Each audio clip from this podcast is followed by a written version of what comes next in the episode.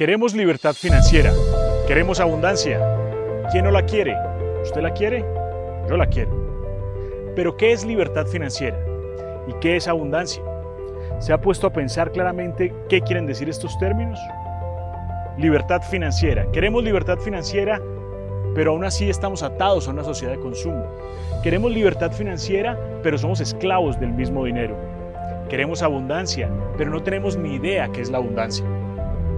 Es importante entonces sentarse primero en una planeación financiera personal y dimensionar estas palabras, dimensionar estos términos. ¿Qué significa para mí la libertad financiera? ¿Qué significa para mí la abundancia? La libertad financiera está dentro de mí. La libertad financiera para mí, Didio Peña, es la capacidad de cazar mi propia presa. Si yo tengo mucho dinero, eso no me va a garantizar la libertad financiera. Hay una historia que me gusta mucho de la época comunista en Rumania, cuando ascendieron al poder los militares y decretaron que todo el dinero que existía en el mercado ya no era válido. Ese dinero que había, ese momento, esa denominación monetaria que existía, no era válida. Tenían los ciudadanos que llevar este dinero al banco y en el banco se les cambiaría por la nueva moneda. Pero había un truco, y ese truco era que solamente podían cambiar 100.000 unidades de esta nueva moneda. Todo lo demás, el exceso de dinero que tuvieran, se iba a perder. ¿Qué tal eso para las personas que todavía creen que la libertad financiera es tener una cifra, un número determinado? Al tener un número determinado, no nos va a servir de nada. Existe la inflación, cambian los gobiernos, pasan situaciones poco probables.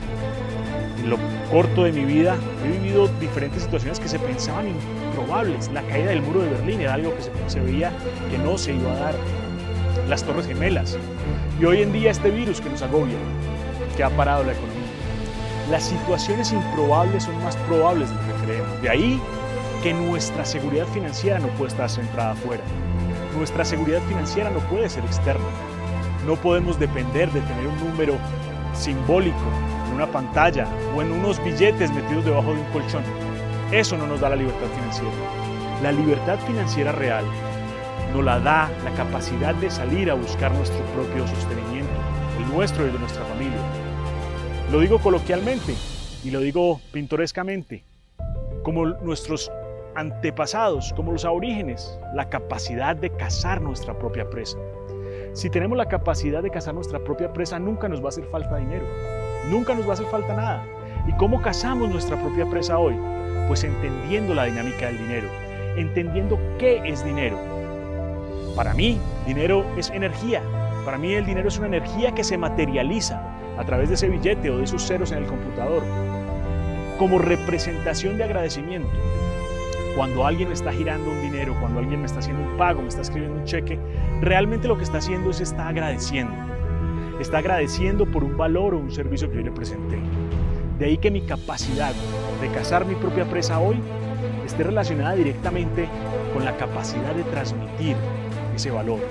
Pero antes de transmitir el valor, es un arte. Hay que crearlo. Hay que crear ese valor. ¿Y cómo se crea ese valor de una forma honesta, seria, sincera? Pues solamente desde la ciencia, desde lo que yo soy. De ahí que la inversión más grande que existe sea conocerme yo a mí mismo. ¿Cuál es el valor que yo le puedo generar a la sociedad? ¿Qué es lo que yo hoy le puedo entregar al otro que sea tan útil para él que me lo agradezca con una representación monetaria? Esa para mí es la verdadera libertad financiera.